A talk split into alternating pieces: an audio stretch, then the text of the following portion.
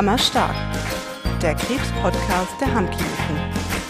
Wir wollen Krebspatienten und ihre Angehörigen auch auf das Leben nach der Akuttherapie vorbereiten.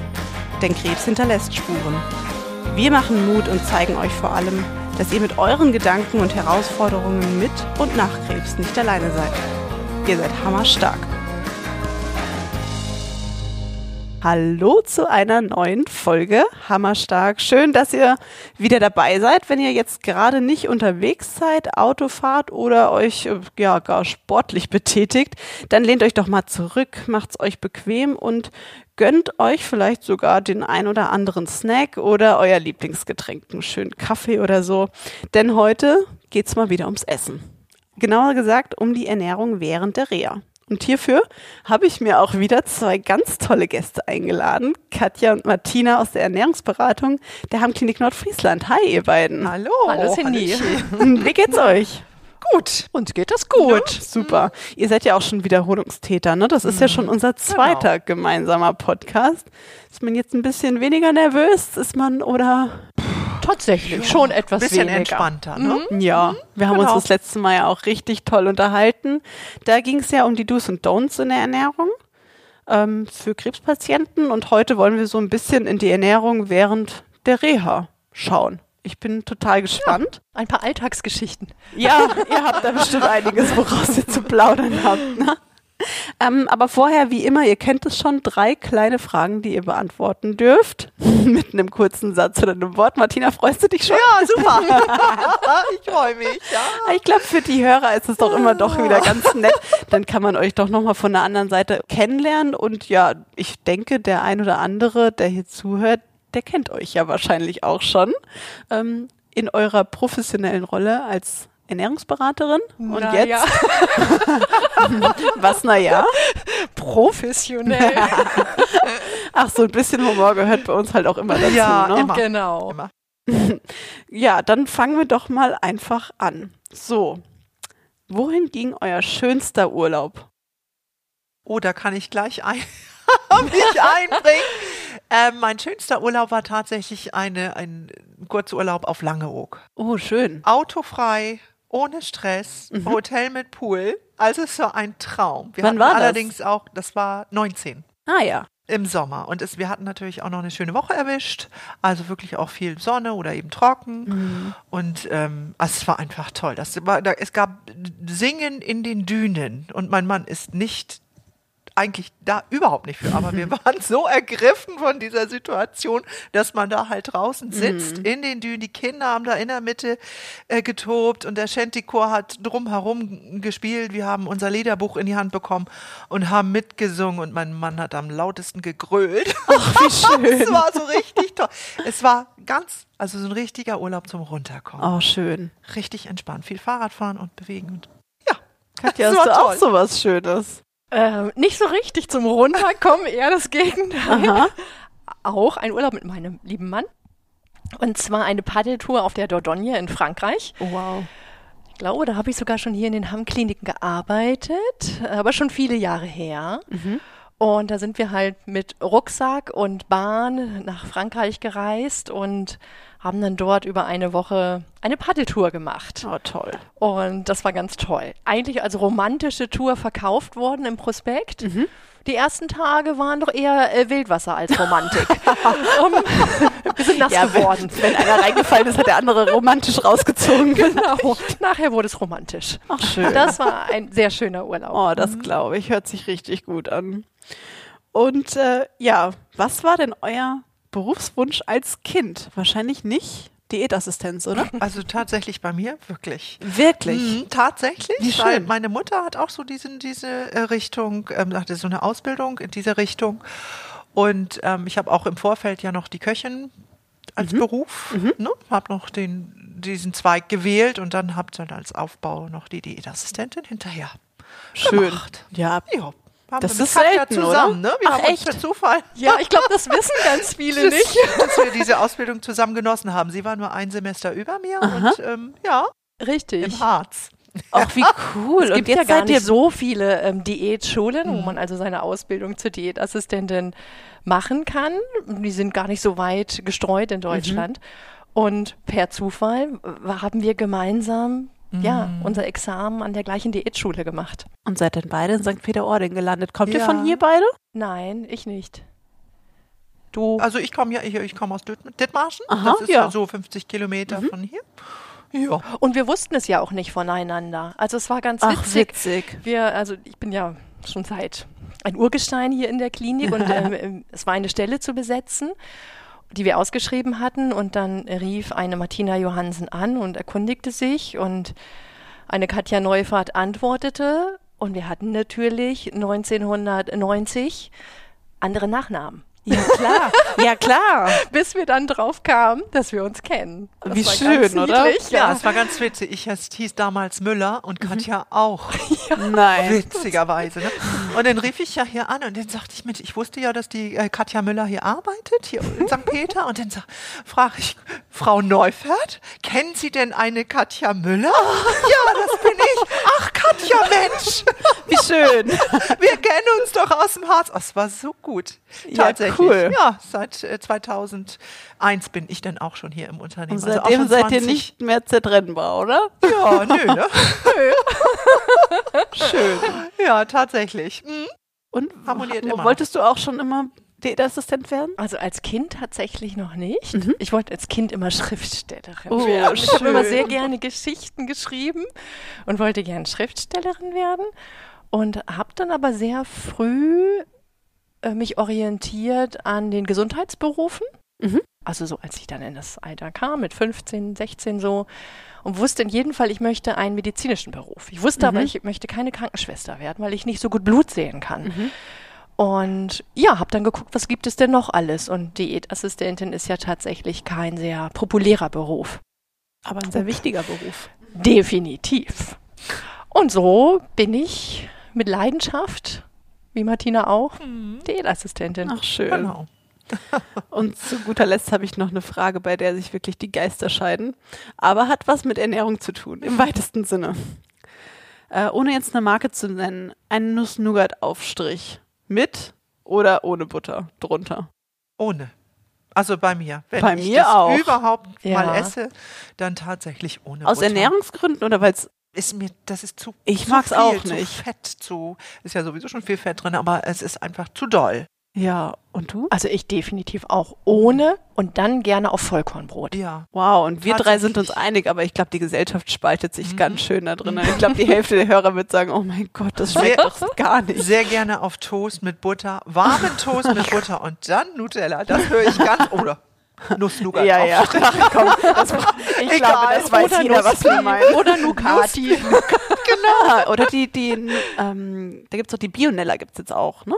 Ja, aha, Bionella Ja, auch. wir hatten auch schon mal Nuss-Nougat-Creme selbst hergestellt, Ja. kam aber nicht so gut an. Nein, tatsächlich nicht. Ich glaube, das ist auch so ein, Es ist einfach, ja, Dieser Geschmack, es, der es fehlt. ist dann, dieser ne? Trend? Ja, genau. dieses, diese Marke.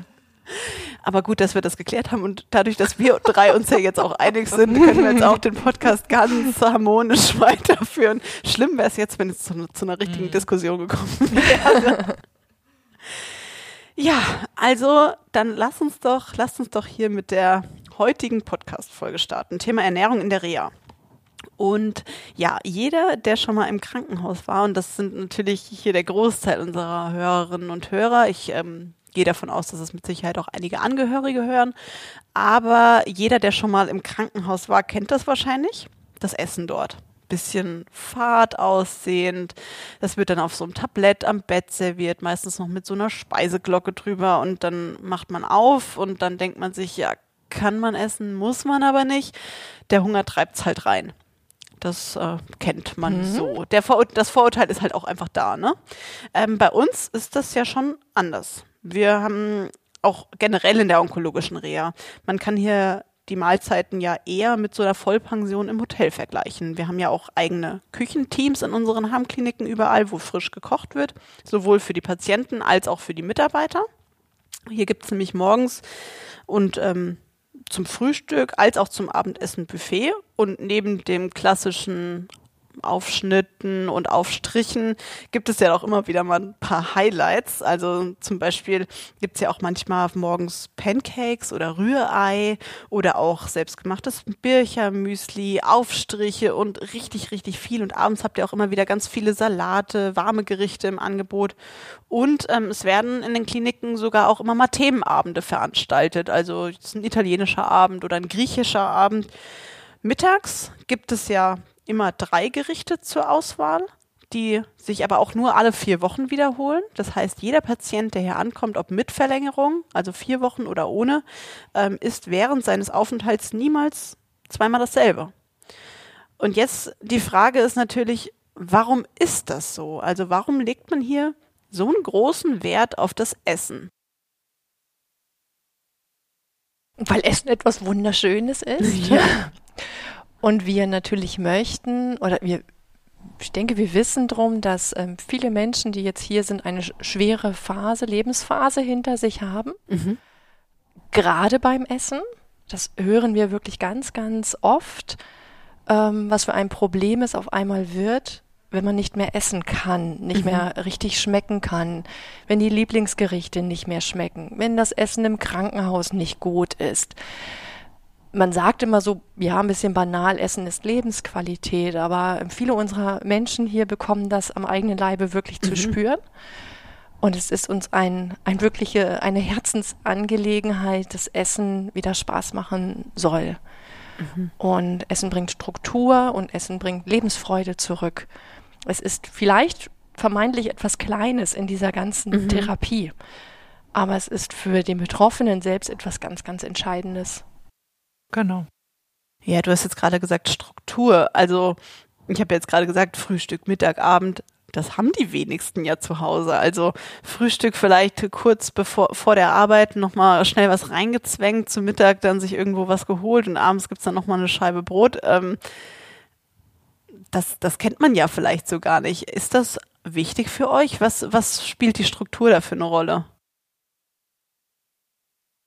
Ich finde es tatsächlich äh, etwas ganz, ganz Wichtiges. Ich finde es in, im Alltag, also wenn, wenn man jetzt im Leben steht mit seinem Job, mit seiner Familie, seinen Kindern, tatsächlich kann ähm, Essen gute Strukturen liefern. Mhm.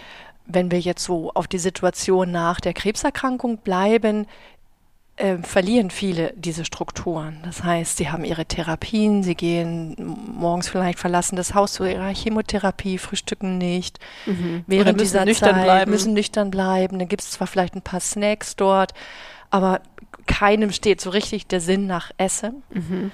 Äh, alles andere aber nicht Essen. Und ähm, viele kommen hier wieder an geregeltes Essen erst einmal heran, dass mhm. sie, äh, ich stehe zu einer bestimmten Zeit auf, ich gehe halt zum Essen, auch wenn ich eigentlich gar keinen Hunger verspüre. Mhm. Ich mache es dann jetzt, weil in einem Haus, in einer Reha-Klinik das so vorgegeben ist und es kann helfen, ja wieder zurück in diese Strukturen zu kommen. Mhm. Ja, gerade dieses, wahrscheinlich, wenn man aus dieser Akuttherapie rauskommt, wie gesagt, man hat gar keine richtigen Strukturen. Und wenn man aber, ich sag mal, nach der Reha wieder in den Alltag kommen möchte, mit all seinen Facetten, braucht man sie ja eigentlich auch wieder. Vielleicht hatte man sie auch vorher, hat sie dann abgelegt durch die mhm. Therapie und möchte jetzt wieder reinkommen. Aber warum auch so eine Vielfalt beim Essen? Also ich meine, ehrlich gesagt kann man sich ja auch leichter machen. Es, natürlich soll es schmecken, ne? Aber ja, variiert da ja total. Ja, damit einfach auch hier die Lebensfreude am Essen wieder ähm, hervorgehoben wird.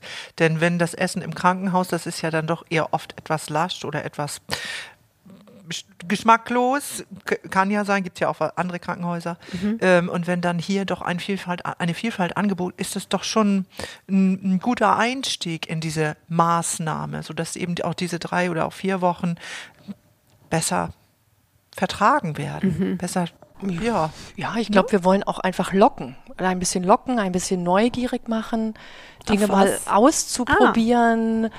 Ja, gerade was vegetarisches Essen angeht, was, was vegane Aufstriche angeht mhm. oder mal einen grünen Smoothie zu probieren. Das einfach, wenn es da steht, geht die Hand da vielleicht doch mal hin und man mhm. denkt sich, ach ja, probiere ich mal aus. Mhm. Bestellen würde ich es mir vielleicht nicht, aber jetzt, hier steht es ja, teste ich mal. Und das, mhm. das möchten wir, denke ich, durch, die, durch das Angebot mhm. erreichen. Also jetzt nicht mit erhobenen Zeigefinger dahinter stehen und sagen, so jetzt machen Sie aber mal hier. Ja, man darf ja auch wählen. Äh, sondern man ja. einfach ein bisschen locken. Mhm. Dass der Geschmack wieder eintrifft. Mhm. No, ne, so. Also auch so ein bisschen diese Neugier. Inspiration, mhm. genau, Neugierde. Genau. genau. Du hast es jetzt eben angesprochen, es gibt ja auch viel Vegetarisches, Veganes. Es gibt ja jeden Tag zum Mittagessen eine Auswahl, auch ein vegetarisches Gericht. Und es gibt ja auch diesen Veggie-Tag bei uns, also rein vegetarische Gerichte. Ähm, warum, warum macht man das? Also bei uns ähm, jetzt hier in der Klinik Nordfriesland ist ja oder auch in den anderen Hammkliniken. Ähm, wir haben ja drei Menüs zur Verfügung. Mhm. Das erste Menü ist immer das vegetarische Menü. Mhm. Früher war es das dritte Menü zum mhm. Beispiel. Und äh, wir haben uns dann entschieden zu sagen, ähm, vegetarisch ist bei uns die Nummer eins. Mhm. Weil sonst die Nummer drei ist immer so die Notlösung, ja. äh, wenn, ich, wenn ich mir die Menüs durchlese. Also setzen wir es schon mal als erstes auf die Eins. Ähm, ich muss sagen, hier jetzt für unsere Klinik, wir haben uns für den Weg entschieden, sehr viel vegetarisches Essen anzubieten und gar nicht unbedingt so einen reinen Veggie-Tag zu machen. Mhm sondern Schwerpunkt wirklich vegetarische Gerichte. Und wir haben sehr viele Tage mittlerweile in der Woche, wo es zwei vegetarische mhm. Gerichte gibt und nur noch ein Fisch- oder Fleischgericht. Und weil man kein Fleisch essen sollte oder weil man sich vor allen Dingen eben vegetarisch ernähren sollte? Also weil Fleisch in größeren Mengen ist ja tatsächlich ein bisschen in, in Verruf. Mhm. Wir hatten ja in unserem letzten Podcast auch über die Menge gesprochen, mhm. von 500 Gramm die Woche, 350 bis 500 Gramm die Woche. Mhm. Und da ist man, wenn man hier jetzt natürlich jeden Tag Fleisch isst, ist man ja locker drüber. Und ähm, es geht ja auch ein bisschen um diesen ökologischen Aspekt. Ne? Ja. Das, das muss man dann ja auch mit integrieren. Allerdings. Genau. So oder so. Man und der Gesundheitsaspekt. Von vielen Sichtweisen. Genau, das Vegetarische ist ja doch pflanzenbetonter, so mhm. oder so. Natürlich kann man zum Fleisch auch Gemüse reichen, das ist dann auch. Ja. Aber mh, hm, weniger gesättigte Fettsäuren durch ein vegetarisches Gericht, mehr Ballaststoffe, mehr Vitamine mhm. und so weiter. Das hat also, das ist so unser. Denken ja, und gewesen. wie kommt das so an? Also ich sag mal, bei den bei den ja, leidenschaftlichen Fleischessern äh, dürfte das ja ein Problem sein. Die haben ja dann teilweise wirklich ähm, nur ein Gericht zur Auswahl. Ist es dann auch so, dass Sie dann ähm, genau eure Strategie fahren und das ein oder andere mal was Neues probieren? Oder kommt es da dann eher so ein bisschen zu Beschwerden? Oh Mann, ey, es gibt überhaupt gar nicht viel Fleisch. hm.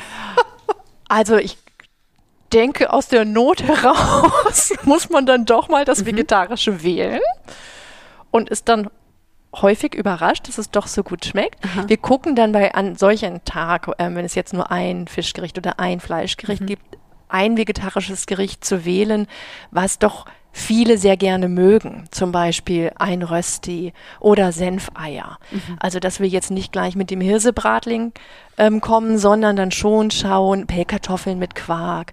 Das essen wirklich ganz, ganz viele, auch Fleischesser gern. Mhm. Dass wir da schauen, doch eine Alternative zu haben und nicht gleich das volle Programm äh, vegan überstülpen sondern dass da eine, einfach ein, auch da eine gute Mischung mhm. ist. Mhm. Aber es ist auch bei uns mittags immer ausgewogen zwischen diesen beiden vegetarischen Gerichten und dem Fleisch- bzw. Mhm. Fischgericht. Tatsächlich, also wirklich ja. gut. Mhm. mhm. Ja. Hat sich gut etabliert. Das ist doch auch schön. Genau, die mhm. Verteilung ist jetzt nicht, dass man sagen würde, wenn wir jetzt 200 Patienten nehmen, 130, 140 essen Fleisch und der Rest teilt sich auf die anderen beiden Menüs auf, sondern es ist tatsächlich, man kann so grob sagen, Drittel. Ja, wahrscheinlich ja. genau aus dem Grund, wenn man wird es vielleicht nicht bestellen, ja. aber man probiert es mal und vielleicht ist das ein oder andere dabei, was einem auch wirklich richtig gut schmeckt.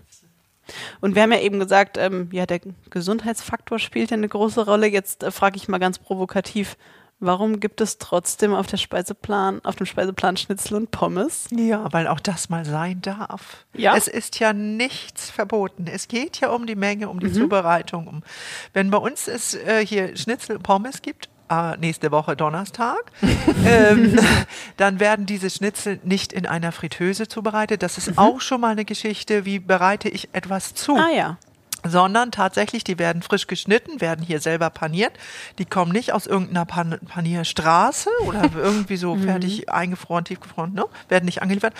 Und ähm, sie werden in, mit Rapsöl zubereitet. Also nicht mit einem Sonnenblumenöl oder beziehungsweise so einem Plattenfett, sondern tatsächlich, da ist die Fettqualität nochmal eine bessere. Es ist sicherlich aber Schwein, das darf man nicht vergessen. Aber es darf sein. Das gleiche gilt für die Pommes. Die werden, wenn, wenn die, das sind ja tiefgefrorene Pommes, auch die werden ein bisschen mit ähm, Rapsöl bepudert sozusagen oder besprüht und werden dann in einem Kombidämpfer wie so eine Art Heißluftfritteuse ohne Fett Ah ja. zubereitet und haben natürlich dadurch weniger Fett an sich. Das kann man dann auch Ne? schon mal für zu Hause sich so mitnehmen, ist es. ne? Also, Ne? also einfach die Zubereitung, eine bessere Zubereitung wählen. Es darf auch mal sein. Warum denn auch nicht? Es ist wie, wie das Glas Wein. Das darf auch mal sein. Sehr gut. Ja, da, bin ich, da bin ich auf jeden Fall äh, beruhigt. Ähm, Genau. Und ja. es ist aber auch dann der Favorit an dem Tag. Ja, Wenn wir jetzt so? sagen, Ist ja, ja, ja, tatsächlich, ja. ja. Und ist es Oh nicht ja, so, dass der ein oder andere dann vielleicht mit dem erhobenen F- Ja. Zeigefinger auf euch zukommt? Ja, Ja. Ist so. Und dann werden, erklären wir das so. Warum Ja. nicht? Ja. Warum es nicht? darf sein. Aber schön, Natürlich. einfach auch um die Angst zu nehmen. Das hatten wir ja wirklich in dem letzten Podcast auch besprochen, Mhm. dass man doch nicht vor allem Ungesunden so viel Angst haben darf. Und es gibt eben gesündere Alternativen. Das Genau. Ja. ist ja auch immer ganz, ganz wichtig. Das ist ja auch das, ähm, was ihr in eurer Lehrküche immer so macht. Ne? Also ihr seid, äh, ihr gebt natürlich Vorträge und äh, Ernährungsberatung etc. Schulung. Äh, Schulungen, genau. Aber ihr habt ja auch eure berühmt-berüchtigte Lehrküche. Was kocht ihr da so zum Beispiel? Also jetzt zur Zeit ist es ja so, dass durch die Corona-Situation, dass die Lehrküche ein bisschen eingekürzt wird. Jetzt ähm, haben wir uns darauf fokussiert, dass wir halt so ähm, äh, Produkte oder auch Flüssigkeiten ähm, integrieren, weil die gerade die Flüssigkeit in der Aufnahme ist oft eine schwierige Situation. Viele trinken zu wenig, weil einfach das Wasser bis ein bis, ne, bis über dem Kopf steht. Wir trinken heute mal Es wieder so, Ingwertee. Wir trinken und dann wird im Vorfeld ähm, äh, da das Wasser aromatisiert mit verschiedenen Aromen, ob es nun ein frisches Stück Obst ist, die Melone oder Kräuter oder Zitrone oder etc., was es da so gibt, Mhm. einfach um ein langweiliges Wasser im geschmackvoller zuzubereiten. Und diese Lehrküche ist ja, wie gesagt, eingekürzt, es ist eine Lehrküche to go zurzeit. Mhm. Es wird das Knäckebrot zum Beispiel nochmal ähm, hergestellt, das was wir ja auch vielleicht nochmal ne, äh, zubereiten wollen gemeinsam. Und äh, die Dips dazu, das wäre also sowas, was auch äh, zu Hause sehr schnell zuzubereiten ist. Mhm. Das wird dann da gezeigt. Und die Patienten können sich diese Sachen dann mitnehmen und können sie oben auf dem Zimmer oder auch mal Ah, mit ja. in den Speiseraum nehmen, können sie dann da essen, wenn sie das denn zu möchten. normalen Zeiten außerhalb von Corona. Da ist es eine schnelle Küche, das ist uns wichtig. Eine nicht zu exotische oder abgehobene Küche, sondern Küche, die alltagstauglich ist. Okay. Schnelle Gerichte, Gerichte, die für Single-Haushalte machbar sind. Natürlich immer gemüsebasierend. Mhm. Tatsächlich. Da gibt es eine Vorsuppe, ein Hauptgericht, Salat und ein Dessert. Echt? Also richtig Wow. so vier Gänge, die kommen schon. Und isst man dann Das trotzdem noch die drei Gänge, also die drei Mahlzeiten am Tag? Oder lässt man da eine weg? Nein, das, ähm, die, die Lehrküchen, die äh, noch stattfanden, vor Corona, Mhm. wie gesagt, ähm, äh, die fanden dann nachmittags statt. Und dann war es halt über die Armbrotzeit. Ja. Dann wurde das Armbrot dann eben bei uns in der Lehrküche eingenommen. Auch schön. Immer eine ganz nette Runde mit sieben Personen. Also es war immer toll. Jeder Mhm, das hat was ich. anderes gekocht, haben sich in die Töpfe geguckt, haben uns sich untereinander äh, unterhalten, dieser Austausch. Das war Mhm. pff, toll. Und es ist die schönste Art und Weise, gesundes Essen näher zu bringen. Also indem man es tut, Klar. indem man äh, es macht, indem gekocht wird und indem vor allen Dingen gegessen wird. Weil sonst hört man oft im Vorfeld, ah nein, Chicorée mag ich nicht oder Fenchel mag ich nicht. Aha. Und wenn wir es dann ähm, zubereiten, dann wird es doch probiert und als lecker empfunden. Schön, also oder? reden kann man viel, Ja. machen ist das andere. Ja, ja, klar. Ja, auch diese, diese gesunde Ernährung, das ist ja schon auch wichtig, auch für onkologische Patienten, obwohl man das vielleicht in dem einen oder anderen Kontext jetzt gar nicht so als allerersten Step sehen würde. Ich sage jetzt mal gerade jetzt zum Beispiel die Mama-Patientin oder Prostata-Patienten. Ähm, da ist ja jetzt Ernährung, würde ich sagen, jetzt nicht die Baustelle Nummer eins. Ne? Da, trotzdem ist für uns in unserem onkologischen Konzept die Ernährungsberatung ein ganz wichtiger und vor allen Dingen gleichberechtigter Therapiebaustein neben der Physiotherapie, neben der Psychologie. Da ist einfach dieser Baustein Ernährung noch dabei. Ähm, warum ist das so? Haben wirklich so viele Patienten Baustellen im Bereich Ernährung? Ob das jetzt, ähm, ich sag mal, wirkliche Baustellen sind oder vielleicht auch einfach ein bisschen dieses Unwissen? Hm. Ob da, ja, Unwissen vielleicht. Ähm, ich habe ähm, oder ich betreue ja hier in der Nordfriesland-Klinik speziell die Brustkrebspatienten, die mhm. Mama-Patienten. Mhm. Und äh, die haben natürlich ein sehr, sehr gutes Vorwissen, ganz, ganz viele, ein wirklich gutes und schönes Vorwissen. Mhm. Aber natürlich sind auch die interessiert, weil das, sie haben einen eigenen Einfluss auf ihre Gesundung, auf ja. ihre Genesung, auf ihren, ihr Immunsystem zum Beispiel. Mhm. Und das ist das, was ähm, wir dann auch noch unterstützen. Deswegen ist das da für die so interessant. Mhm. Und wenn die werden ja, wie gesagt, von mir oder von uns betreut. Die erhalten in ihren dreiwöchigen Aufenthalt immer so zwei Ernährungsseminare. Die laufen eine Stunde. Und ähm, das eine ist das Thema Ernährung nach Brustkrebs allgemeine Aspekte. Da mhm. ist es das Thema, wie ernähre ich oder was kann ich machen gegen diese Wechseljahrsbeschwerden, gegen ah, diese ja. Beschwerden, die durch diese antihormonelle Therapie entstanden sind oder entstehen mhm. werden. Das wird dann da besprochen. Da geht es auch zum Beispiel um das Thema Ingwertee. Wann trinke ich den? Ich trinke den doch lieber morgens anstatt abends, weil mhm. wenn ich den abends zu spät trinke, fördert er Schlafstörung. Das wissen einige nicht. Also das und das, das ist so das, ja. was wir hier, mhm. was ich dann da so erzähle. Was mache ich bei Hitzewallung? Setze ich da Salbeitee ein oder nehme ich Salbeitabletten? Was fördert die Hitze? Was ist mit Kaffee? Und da, auch da das Thema Alkohol. Alkohol fördert die Östrogenproduktion und alle dann so, wow, ne? Mhm. Oha, oh darf oh ich jetzt, muss ich jetzt ähm, Wein, äh, muss ich jetzt auf Alkohol verzichten? Also weitestgehend natürlich mhm. muss ich mhm. das ja bestätigen.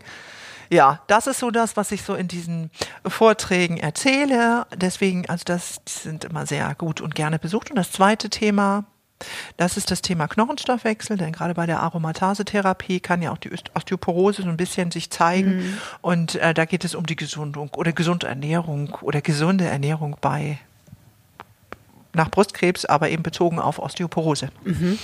Okay. Da geht es um die kalziumreichen Produkte, um Vitamin D, mhm. Bewegung, ja, klar. Ja, das ist so das, also das ist das, was die Patienten mit Brustkrebs hier erfahren.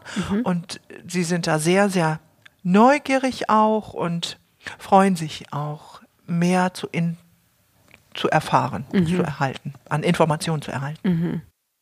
Ja, ich glaube, dieses gesamte Feld der Onkologie ist so vielschichtig und vielseitig.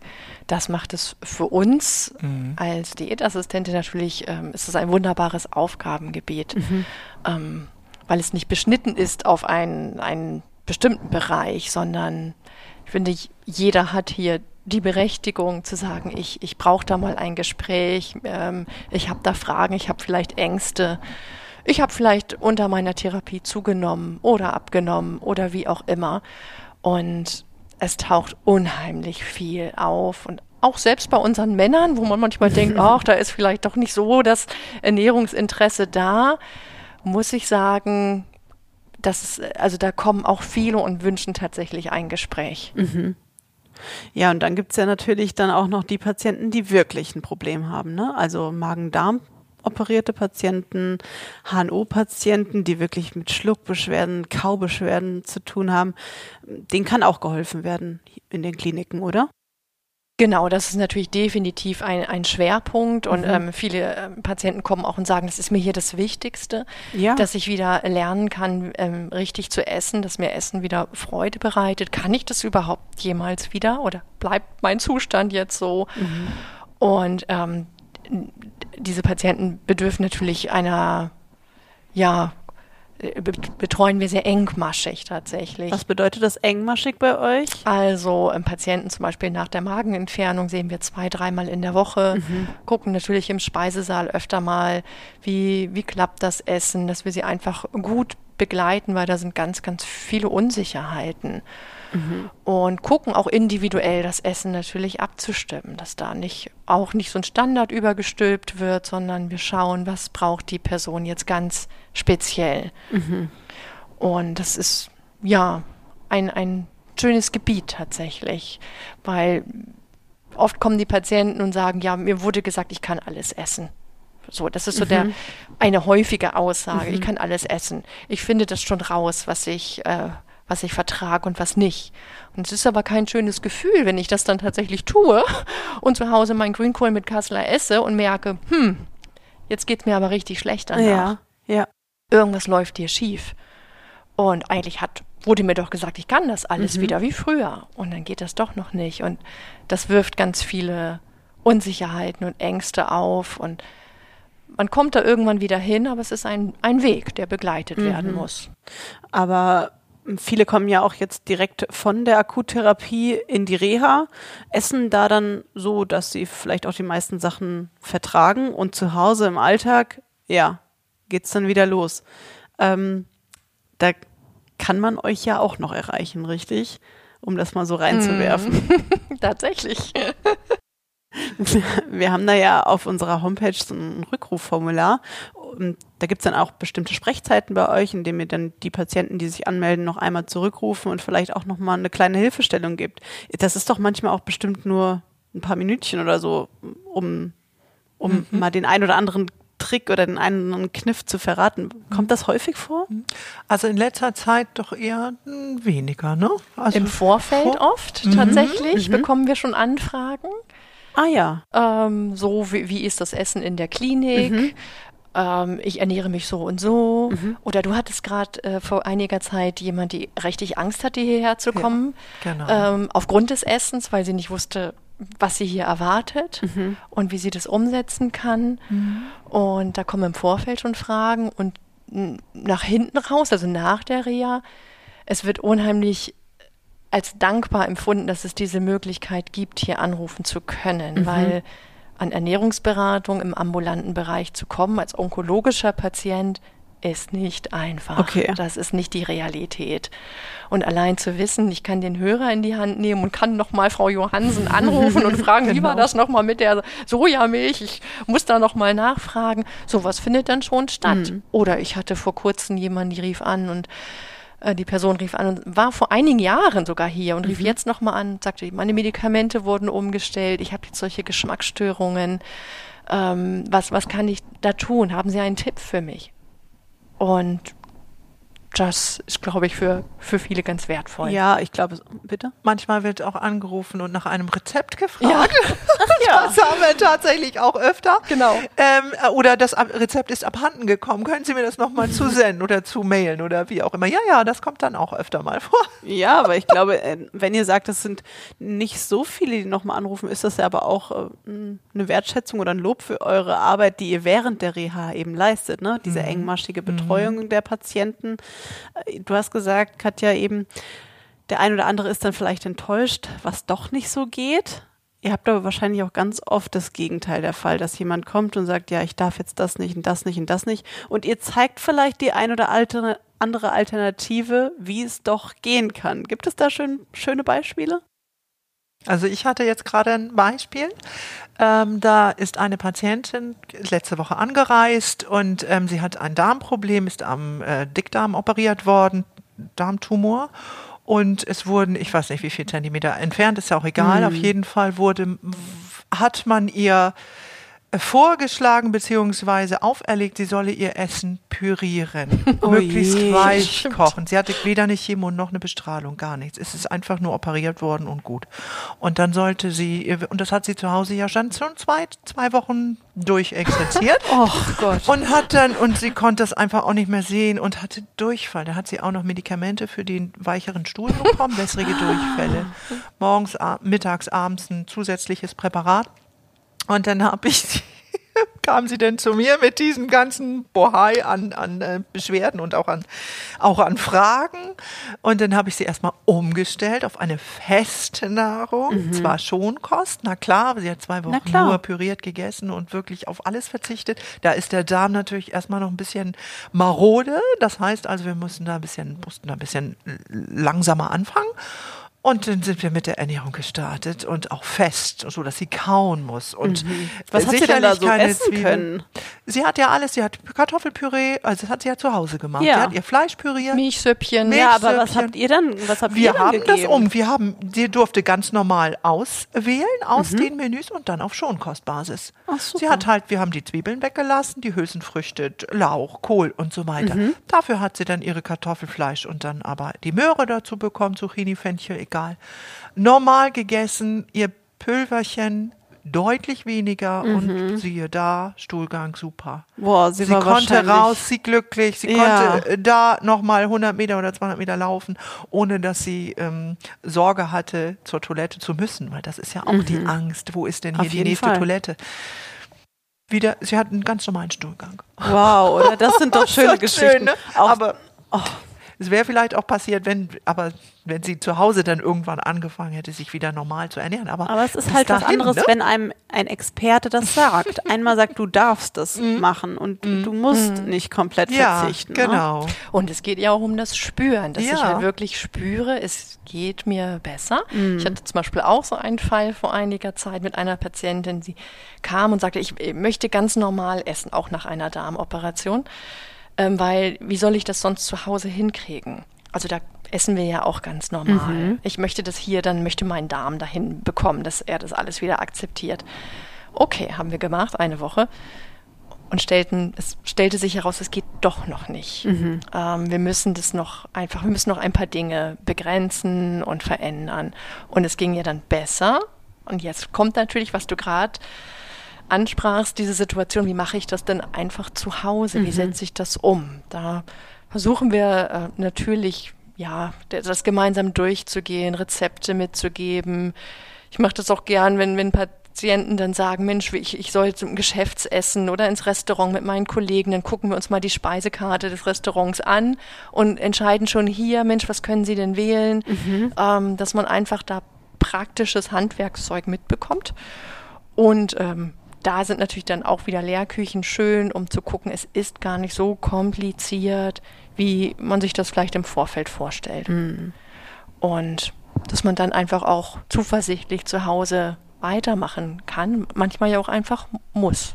Ja, zu Hause ist es sowieso wieder was ganz anderes. Man ist ja häufig auch gar nicht alleine zu Hause. Man hat äh, vielleicht noch einen Partner, der sich anders ernährt. Also ich sag mal dieses klassische Beispiel Mutter, Vater, Kind. äh, die Mutter muss jetzt auf einmal Schonkost essen, so Ja. wie wir das eben im Beispiel Genau. hatten. Der Vater isst aber gerne die Hausmannskost und auch mal schön was mit Zwiebeln und Knoblauch. Ja, und äh, das liebe Töchterlein ist vielleicht noch vegetarisch. Genau. Wie findet man da oder kann man da mit euch während der Reha so ein bisschen eine Balance finden, Rezepte bekommen und das vielleicht auch mal zusammen ausprobieren? Genau, in diesem Fall war das so, dass wir dann gemeinsam geschaut haben, was ist möglich. Wir sind unser Rezeptregister durchgegangen, haben die Rezepte zum Teil umgeschrieben, also haben das in Anführungsstrichen ganz normale Rezept genommen und haben dann halt entsprechend auf die Bedürfnisse der, dieser Patientin umgeschrieben. Aber es blieb ja im Grunde genommen das Rezept. Was war es zum Beispiel? Also wenn wir jetzt zum Beispiel Spaghetti Bolognese nehmen, dass dann halt einfach Zwiebeln und Knoblauch mal rausbleiben. Kann man ja vielleicht extra anbraten und dazustellen für die anderen, die sich das gerne oben drüber noch geben möchten. Aber die, die Grundbasis war dann halt ohne Zwiebeln und Knoblauch. Oder Suppen, wo dann einfach, man kennt man ja so klassisch, Zwiebelwürfelchen werden angeschwitzt. Klar. Dann nimmt man einfach geraspelte Karotte und schwitzt die stattdessen an. Also es sind oft so ganz einfache Dinge, die dann ausgetauscht werden. Und das ist aber auch etwas, was wir hierbei in unserem Speiseangebot beim Mittagessen ganz bewusst machen, dass wir jedem Patienten freistellen, sein Menü zu wählen. Also wir haben jetzt keine, keine Menülinie, die besonders leicht verträglich ist. Wie es manchmal im Krankenhaus. Dann gibt es so ein Schonkostessen. Und das muss ich dann essen, obwohl ich es vielleicht gar nicht mag. Und uns ist hier in, in den Handkliniken ganz wichtig, jeder Patient darf wählen, auch wenn ich eine Einschränkung habe. Und dieses Essen wird auf diese Person passend gemacht. Das hört sich auf jeden Fall nach dem richtigen Weg an, um Ja. vielleicht auch später im Alltag einen Weg für sich zu finden, wie ich das Ganze durchhalte. Genau, ich kann das ja alles essen. Ich muss nur kleine Kriterien bedenken. Mhm. Und das wollen wir halt genau. halt auch durch die Menüwahl beim Mittagessen schon, schon erreichen oder schulen. Ja. Mhm. Martina, du hast es vorhin angesprochen bei den äh, Brustkrebspatientinnen, dass die ja schon eigentlich ein sehr, sehr hohes Wissen haben. Wie ist das generell bei den onkologischen Patienten ähm, vom Gefühl her? Wie viel Anteil der Patienten führen schon diesen ausgewogenen, gesunden Ernährungsstil? Ähm, und wann ist es vielleicht sogar man manchmal so, dass zu viel des Guten dabei ist. Ja, das kommt auch natürlich manchmal vor. Mhm. Aber ähm, viele, auch meine der Brustkrebspatienten, die führen wirklich tatsächlich auch zu Hause schon einen sehr, sehr guten mhm. Ernährungsstil oder die essen schon wirklich wunderbar und ähm, kommen dann hierher und sind aber auch hier überrascht. Mensch, es gibt ja hier auch ganz, ganz viel, auch Neues, was ich da entdecken kann. Also der Klinik, das Klinikvorurteil ist da eigentlich? Ja, im ersten Moment ja. schon, aber ach, es gibt ja doch den grünen Smoothie. Wunderbar. Es gibt ja doch das Gewürz als Beispiel. Ja? Ne? Mhm. Wir haben ja so ein spezielles Gewürz morgens an den äh, Buffets stehen. Genau, da ist äh, ne? Kreuzkümmel no? drin, Kurkuma, Koriander, Muskatnuss mm. und Pfeffer. Mm. Es gibt hier viel äh, Gemüse. Es wird hier ja frisch gekocht. Genau. Das ist ja auch, ganz viel wird ja auch outgesourced, ne? Das so ein ja, anderes das Unternehmen das ja Essen nicht, bringt. Ja. Nee, genau. Und hier wird einfach frisch gekocht. Und hier kommt morgens ein äh, Gemüseangebot äh, mit dem LKW und wird angeboten. Also ja, viele sind überrascht. Viele wünschen sich natürlich noch ein bisschen mehr. Mhm. Auch gerade die Damen, mhm. wenn die sich sehr zum Beispiel Omega-3 reich ernähren möchten oder essen möchten, dann wünschen die sich natürlich auch noch mal ein bisschen Leinöl an den Buffets. Das mhm. muss man natürlich gucken, wie man das dann umsetzt. Sie können sich das aber auch selber mitbringen. Auch die Möglichkeit besteht, wenn die mhm. selber so irgendwie so spezielle Gewürze oder ähm, Nüsse oder irgendwie ein spezielles Brot, Eiweißbrot zum Beispiel, mhm. essen und sie möchten hier nicht drauf verzichten. Auch da besteht die Möglichkeit, dass die dann die Sachen für sich selber dann schon im Vorfeld eingekauft haben und dann nehmen sie das halt zu den Mahlzeiten mit. Aber notwendig ist es eigentlich. Notwendig nicht. ist es nicht. Also die werden hier voll, also die Patienten und Gäste werden hier voll versorgt mhm. und auch ausgewogen. Ja, das, das ist, ja euer das Job. Wichtigste. Ich finde dieses Ausgewogene sehr, sehr wichtig. Ja, ja. genau. Mhm. Ja, also die häufigsten ja, Beschwerden bei den onkologischen Patienten haben wir ja schon ein paar, so ein paar angerissen. Ihr habt gesagt, Appetitlosigkeit oder Geschmacksveränderungen sind ganz, ganz hoch im Kommen. Ähm, was, was gibt es da noch? Wir hatten jetzt noch Schluckbeschwerden, natürlich für die Magen-Darm-Operierten. Die haben ja nochmal teilweise die Herausforderung, das Essen ganz neu zu lernen. Äh, gibt es sonst noch Beschwerden, die ihr hier habt? Unverträglichkeiten, die vielleicht schnell aufkommen, die ihr behandelt oder beziehungsweise wo ihr beratend zur Seite steht? Also ich denke, ein großes Thema ist sicherlich der Gewichtsverlust mhm. und die Gewichtszunahme, also beide Bereiche. Ah, okay.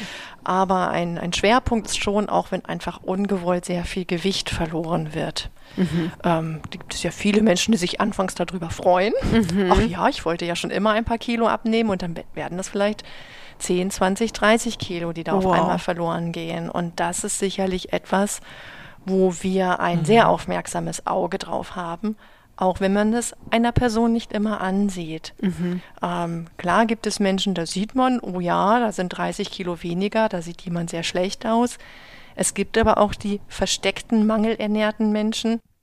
Und die heißt es auch, herauszufinden und durch Wer man sowas Fragen. zum Beispiel? Also ich sag jetzt mal, wenn jemand jetzt vorher vielleicht schon ein bisschen mehr auf den Rippen hatten, dann sind doch 30 Kilo weniger super, oder? Mhm, genau, würde man so, wenn man jetzt nur die, auf die Zahlen schaut, denken, ja, ist doch alles in Butter, der BMI ist wunderbar, was wollen Sie denn?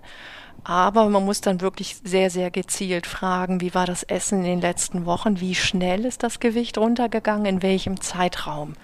Und dann kommt man schon dahinter zu erkennen, da ist jemand in keinem guten Ernährungszustand, auch wenn er vielleicht danach aussieht. Zusätzlich haben wir noch die Möglichkeit, natürlich eine Körperbestimmung zu machen mhm. ähm, über eine spezielle Wiegetechnik, dass man noch etwas genauer schauen kann, inwieweit ähm, ist der Muskelanteil im Körper, die Fettmasse im Körper. Aber man muss fragen, man muss miteinander sprechen und man muss die richtigen Fragen stellen. Sprecht ihr mit jedem Patienten hier? Nein. Nein. Nein. Das schaffen wir Wie, nicht. wie, wie findet man das raus? Ich stelle mir das echt ein bisschen wie eine Detektivaufgabe vor. Lauft ihr im Speisesaal umher oder wie funktioniert das? Wann kommt ein Patient zu euch? Gutes Briefing der Ärzte. Okay. Natürlich. Ähm, der behandelnde Arzt sieht den Patienten in seinem ärztlichen Aufnahmegespräch. Ah, okay. Und da ist es natürlich wichtig, auch, auch von ärztlicher Seite die richtigen Fragen zu stellen, dieses erkennen zu können, ob da Ernähr- Ernährungsprobleme da sind. Ähm, unsere Mitarbeiter im Speisesaal arbeiten uns sehr gut zu, also sie gucken auch und sagen, Mensch, hier ist jemand, der lässt sein Essen immer stehen oder kommt nicht zum Essen. Könnt ihr da nochmal nachfragen? Ähm, es ist oder äh, aus dem Bereich der Pflege, dass schon in der Pflegeanamnese auch gefragt wird, wie ist das Gewicht, wie war es in letzter Zeit, können Sie alles essen? Also da, da ist einfach ein gutes Miteinander unheimlich wichtig, dass wir uns da einfach ja gut zuarbeiten. Hm, Tauscht ihr euch da regelmäßig aus innerhalb der Abteilung oder ist das dann einfach so ein gewohnter Ablauf? Ähm, beides. Mhm. würde ich sagen. Also das sind routinierte Abläufe natürlich, dass wir nach dem ärztlichen Aufnahmegespräch die Info erhalten, hier ist jemand, da bedarf es einer Ernährungsberatung oder die Pflege ruft schon gleich an und es finden auch wöchentliche Besprechungen statt. Wer nimmt da teil? Alle, Alle Therapeuten und Ärzte. Mhm. Und dann werden die Super. besonderen Pflege, Fälle, genau. die, genau Ah, die werden Pflege ist auch besprochen. dabei. Pflege ist auch Mhm, dabei Genau. und dann ähm, gucken wir gemeinsam. Hört sich auf jeden Fall so an, dass derjenige, der vielleicht ein Problem hat, aber vielleicht das selbst auch noch gar nicht so als Problem erkannt hat oder das auch manchmal gar nicht so richtig wahrhaben will, doch noch herausgefunden wird und dem geholfen werden kann. Aber natürlich ist es, denke ich mal, am besten, wenn jemand auch mal direkt auf euch zukommt und sagt, vielleicht das möchte ich mal Beste. durchgecheckt werden. Mhm, Genau. Genau, dass wir einfach, auch wenn wir ein, eine Beratung haben zum Thema vielleicht Durchfälle, kommt gar nicht, also kommt sehr, sehr häufig vor, dass einfach auch der, der Stuhlgang Probleme macht, dass wir trotzdem natürlich nochmal den Rest abfragen. Also nicht nur jetzt gucken, wie ist der Stuhlgang, sondern durchaus fragen, ähm, wie ist Ihr Gewichtsverlauf, ähm, können Sie gut schmecken, können Sie alles vertragen, dass man da also ja auch drumherum fragt und den Menschen als Ganzes tatsächlich auch sieht und nicht nur sein akutes Problem. Genau. Mhm. Wie ist das dann? Seid ihr im Speisesaal sonst präsent, dass man euch mal ansprechen kann? Also ich kann, ich kann mir das einfach nur so vorstellen. Manchmal ist es ja auch so, ja, vor dem Arzt will man jetzt auch nicht irgendwie alles oder vielleicht über, über alles sprechen oder denkt sich, oh Gott, das ist jetzt ein Kinkerlitzchen, das muss ich jetzt nicht auch noch erzählen, dass ich dieses oder jenes kleine Problemchen habe. Ähm, vielleicht ist die Hemmschwelle bei euch ein bisschen niedriger. Ähm, kann man euch erreichen? Wir haben, ja, auf jeden Fall, auf definitiv. Wir haben so keine festen Zeiten im Speisesaal. Ähm, aber sobald ein Problem aus, man, der Service kann uns sehr gerne, also wir, wir werden Okay. dann informiert oder auch wenn der Patient zu uns geschickt wird, dann klopfen die bei uns an der Tür. Auf jeden Fall. Also kann man auch über den Service zum Beispiel Zum sagen, Beispiel. kann ich da vielleicht mal. Genau. Und wenn wir im Speisesaal sind, dann werden wir durchaus auch sehr oft ja, angesprochen. dann, äh, ja. Aber das ist doch schön eigentlich. Also das ähm, spricht ja für euch. Ja, Und genau. wir haben natürlich eine wunderschöne Lage unseres Büros. Also das ist auch nicht zu verkennen. Also unser Büro ist ja direkt vor dem Speisesaal. Also wir sind nicht im dritten Stock am, am Ende des Flures, sondern wir sind sehr präsent. Und von daher Das ist ja tatsächlich in jeder, in jeder Hammklinik ein bisschen anders, einfach aus, aus raumtechnischen Gründen. Aber auch da ähm, präsent. Also ich kann jetzt aus den anderen Kliniken sprechen, weil ich ja meistens oftmals vor Ort bin. Da ist auch immer jemand da. Also es ist irgendwie immer jemand ansprechbar und das ist vielleicht auch wichtig für die Hörerinnen und Hörer, die vielleicht noch vor einer Reha jetzt stehen oder jetzt noch mitten in der Akuttherapie sind und sich überlegen, äh, soll ich jetzt eigentlich zur Reha gehen? Ähm, muss das sein? Und sich jetzt während der Folge gedacht haben, oh, es wäre eigentlich gar nicht so schlecht, wenn ich dieses oder jenes Problem mal mit jemandem besprechen könnte, der sich auskennt.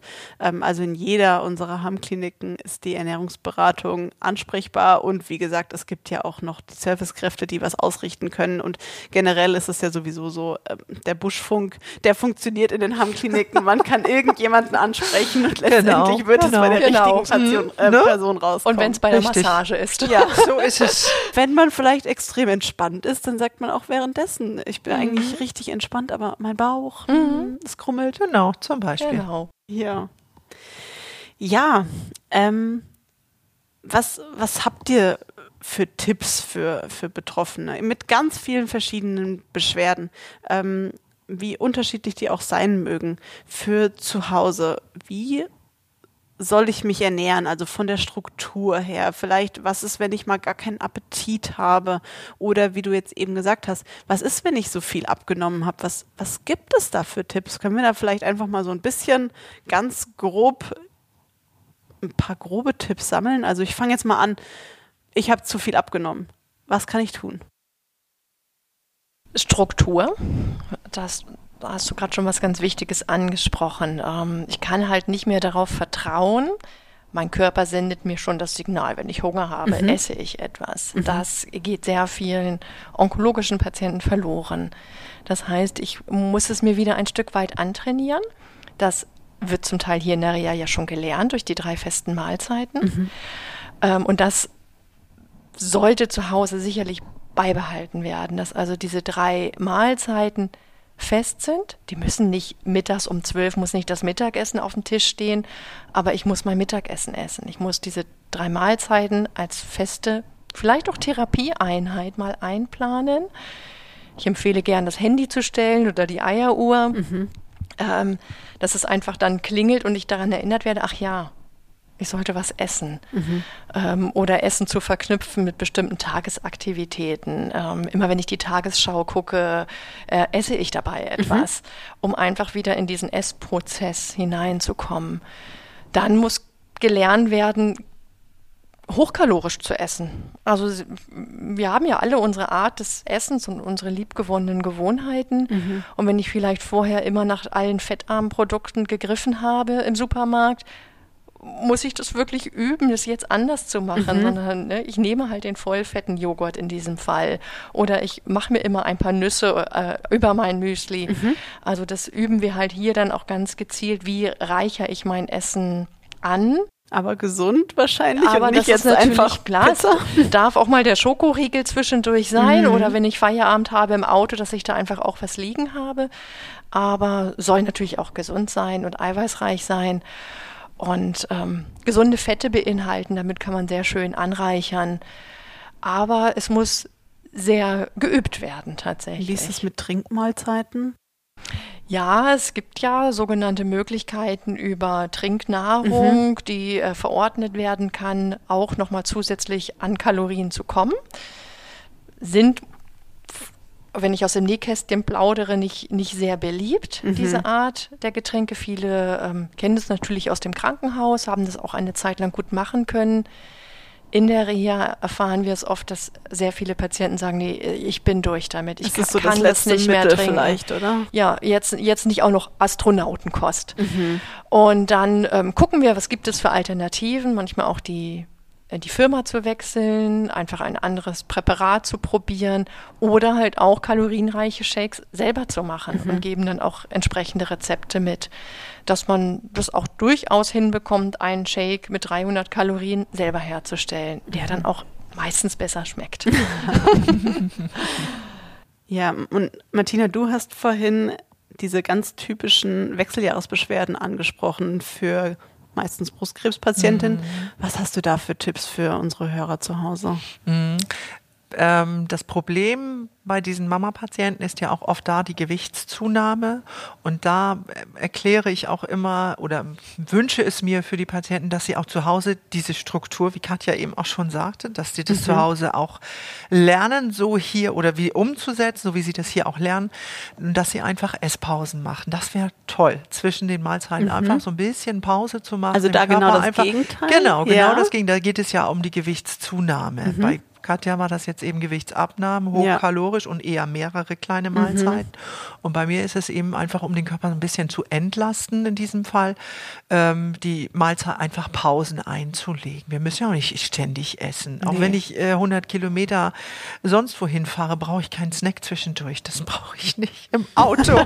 das ist so dieses. Ja, ne? aber komischerweise, wenn man im Auto sitzt, dann denkt man, oh Gott, Ja. ähm, was ist, wenn ich jetzt noch zwei Stunden nichts zu essen bekomme? Richtig. Aber es ist nicht so verhungern schlimm. Nein, nein, das ist überhaupt nicht Kann schlimm. das mal aushalten. Okay. Das kann man gut Ob man das aushalten jetzt wissen können. möchte. Ja, das ist das. Einfach wirklich mal Esspausen. Wie lange?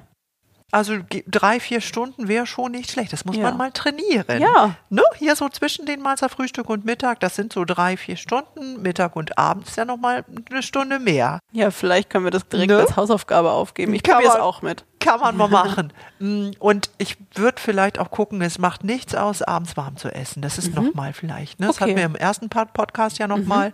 Abends warmes Essen, das funktioniert schon.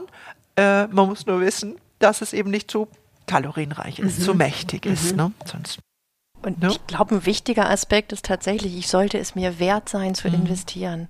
Okay. Ich, also ich alleine für mich sollte es mir wert sein zu sagen, ich nehme gutes Essen zu mir. Und ich, wenn ich esse, dann esse ich und arbeite nicht nebenbei weiter oder lenke mich mit anderen Dingen ab, sondern das als bewusste Zeit äh, für mich zu nehmen. Genau. Egal in welche Richtig. Richtung das eigentlich geht.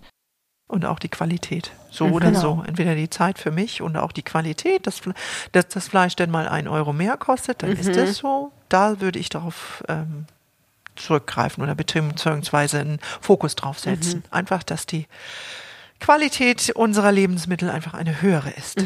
Also so wie das Auto und die Wohnung gepflegt wird, dass auch so Oder- der eigene Körper gepflegt Genau. wird. Und das Genau. äh, lernen die Patienten bei euch in, in der Reha. einfach diesen Sinn zu erkennen oder das einfach zu erkennen, Mhm. dass man da einen Fokus drauf legt auf das Essen. ja, manchmal wird es stiefmütterlich Es behandelt. wird einfach, sti- man, man hat das, das neueste Handy zu Hause Ja. oder so Tablets und was weiß ich, ist hier digital super aufgestellt und isst dann da irgendwie Ravioli aus der Dose. Mhm. Das passt nicht zusammen. Und deswegen, wenn mir meine Gesundheit was wert ist, dann gucke ich einfach drauf, dass ich auch qualitativ hochwertiges Essen zu mir nehme. Mhm. Ja, super. Jetzt äh, habe ich noch mal eine Frage. Ähm, die F Vielfalt haben wir ja jetzt schon besprochen in der Küche. Was ist denn so außer Schnitzel und Pommes so das beliebteste Essen? Zumindest bei euch in der Harmklinik Nordfriesland. Da ist heute zum Beispiel ganz aktuell Matjes Ah. Hausfrau. Ja, Ja, ja, ist ja. ganz aktuell. Aber nur weil wir jetzt im Norden sind oder was denkt ihr? Keine Ahnung, auf jeden Fall, es, es ist generell beliebt, ja. Aha. Generell die Fischgerichte Diese sind Fischgerichte hier oben. sehr beliebt. Also es gibt ja dreimal in der Woche Fisch Oh, ja? und das ist schon dann immer der Renner. Mhm. Was hatten wir noch? Ja, es war Lapskaus, Scholle. Schon Auch ne? alles Das ist schon Fisch, schön, alles- alles Fisch. Jetzt, wir sind ja, befinden uns ja gerade in, in unserem Winterspeiseplan. Grünkohl. Ja. Mhm. Also tatsächlich. Also auch sehr saisonal, ne? Ja, Ja. genau. äh, Wird gerne gegessen. Wir haben Rübenmus neu im Ja. Programm. Ah. Ähm, Steckrübe. Steckrübe. Bisschen gerne unmodern ganz geworden. andere äh, Gemüsearten als jetzt typisch Erbsen, Möhren, Paprika. Mhm. Ja, das ist genau. auch schön, wenn man mal wieder ein paar andere Gemüsesorten auch kennenlernt, die man Genau. vielleicht auch zu Hause dann nachkochen kann. Ja, Genau. die Pastinake zum Beispiel. Ah, ja. Mhm. Gibt es auch. Mm, Kürbis wird oft, die Kürbissuppe zum Beispiel, die wird sehr, Oh sehr ja, gerne das gegessen. ich aber auch. Ja, die Mulligatauni-Suppe. Ja, das sind so Suppen. Auch unsere Aufstriche. Wir bieten ja abends immer vegane Aufstriche. Mhm. Auch die werden sehr gerne genommen. Alternativen zu Leberwurst als Beispiel. Und ich würde sagen, unsere Patienten freuen sich sehr, sehr über das Salatbuffet. Ja.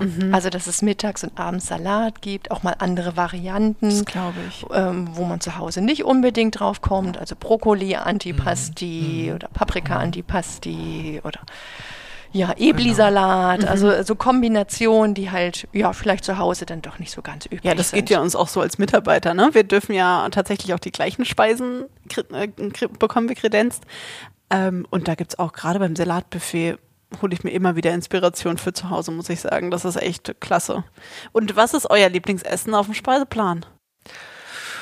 Also ich esse sehr gerne Fisch, also Scholle zum Beispiel, esse würde ich jetzt sehr gerne Mhm. Ja. essen, mag ich sehr gerne. Das ist so Und du? meins. Ich esse ja sehr gern vegetarisch und ich mag tatsächlich sehr gerne Kichererbsen. Also wenn es so ein Kichererbsen-Curry gibt. Oh, lecker. Oder auch, ich esse sehr gern unseren Hirsebratling mit Erdnusssoße. Eine interessante Oh. Kombi, aber favorisiere ich sehr. Hört sich auf jeden Fall gut an. Und ich esse auch sehr gerne Grünkohl, wo Ja, wir drüber sprachen. genau. Wir frühstücken ihn dann tatsächlich manchmal sogar. Ja, den gibt es zum Frühstück. Das ist, ja, ungewöhnlich. Grünkohl zum Frühstück. Ja, genau. Auch das. Also das mit dem Kichererbsen-Curry, ähm, ich würde sagen, das ist ein Rezept, was wir auch den Hörern gern mal aufschreiben können, oder? Schreibe ich mir gleich mal auf, bekommt ihr in den Shownotes wieder mal und auch auf unserem Instagram-Kanal schreiben wir es euch auf. Aber wir haben ja auch noch ein kleines Schmankerl, weil wir haben, ihr habt jetzt so viele Rezepte erzählt, ne? Von Lapskaus über Mulligatawny-Suppe. Da läuft dem einen oder anderen wahrscheinlich gerade das Wasser im Munde zusammen. Wir haben ja auch, ähm, und das ist jetzt eine kleine Werbung in eigener Sache, wir haben ein Hammkliniken-Kochbuch mit euch entwickelt. Also mit allen Ernährungsberatungen der Hammkliniken und zusammen auch mit den Küchenchefs der vier Hammkliniken haben wir ein Hammkliniken-Kochbuch entwickelt. Ich glaube, also weit über 100 Rezepte sind drinne. Ich, ich bin mir sicher, also es sind doch es Ja. sind wirklich, Ja. wirklich viele, ähm, viele aus der Lehrküche, die sind dann eben nach Kategorien geordnet und dann eben noch, ich glaube, immer die zehn beliebtesten Rezepte aus dem Speisesaal der jeweiligen Hammklinik. Und äh, das kann man bei uns in den Kliniken kaufen. Das äh, kann man für 10 Euro kaufen. Und ähm, jetzt denkt sich der ein oder andere, ja toll, jetzt komme ich aber gar nicht in die Klinik oder ich habe das verpasst oder was weiß ich. Ähm, wir haben uns überlegt, ihr dürft es auch, wenn ihr Interesse an einem solchen Buch habt, könnt ihr uns er- gerne eine E-Mail schreiben an die Adresse hammerstark zusammen at ham-kliniken.de. Schreiben wir euch auch nochmal in die Shownotes rein. Und ähm, falls ihr da Interesse an so einem Kochbuch habt, ähm, schreibt uns gerne und ähm, wir nehmen dann Kontakt zu euch auf. Weil ich glaube, das kommt schon richtig gut an. Wir haben jetzt ähm, hier über 2000 Kochbücher schon verkauft. Genau, Es genau. läuft, also hier rollt der Rubel, würde ich sagen. und das Kochbuch gibt es erst seit, ich weiß nicht, 2019 haben wir das Wir haben überarbeitet. das noch gar ne? nicht so Nee. lange Ja. im Nee, Programm. genau. Aber ihr macht wohl auch richtig gut Werbung dafür, ne? Gar nicht mal. Nee, stimmt. Nö, gar nicht. Wir machen tatsächlich gar keine Werbung. ähm, Spricht sich das rum, wir oder? haben so gesundheitsbewusste Patienten Ja.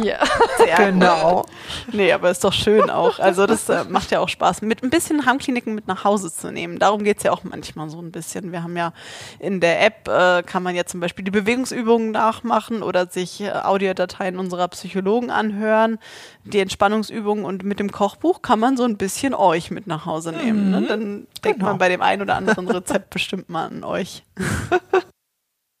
ja, ähm, ansonsten Fragen über Fragen und ihr bekommt mit Sicherheit auch immer ganz viele Fragen gestellt während äh, der, der Reha-Zeit unserer Patienten. Und auch da können wir einfach nochmal auf was hinweisen. Und zwar, Katja, du hast erzählt, ihr entwickelt zusammen 100 Fragen.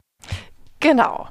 Ähm, gemeinsam mit unseren Kolleginnen aus unseren Schwesterkliniken ähm, arbeiten wir an diesen 100 Fragen, also Fragen, die immer wieder auftauchen.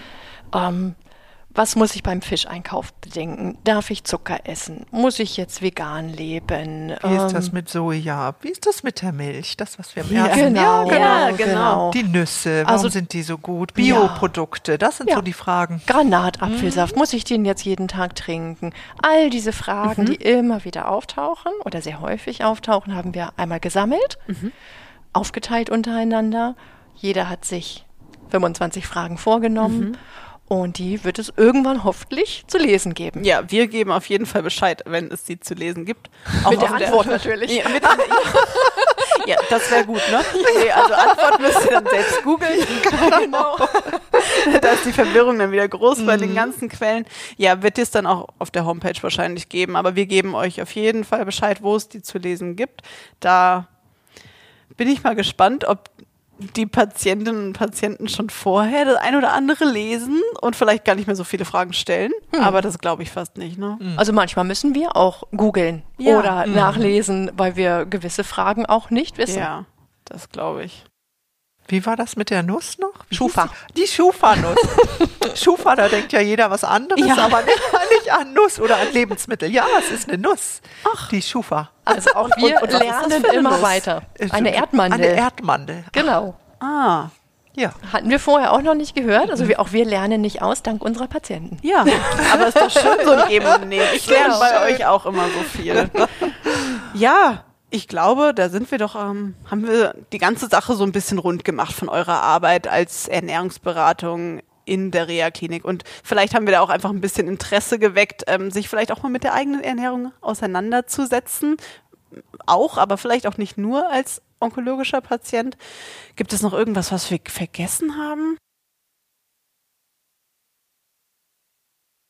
Nee, ihr schüttelt Nö. beide den Ich Kopf. glaube, es ist alles. Alles rund. Das ist doch schön. Dann äh, kommen wir doch zum Schluss und wieder mal zu meiner heutigen Hammer-Story.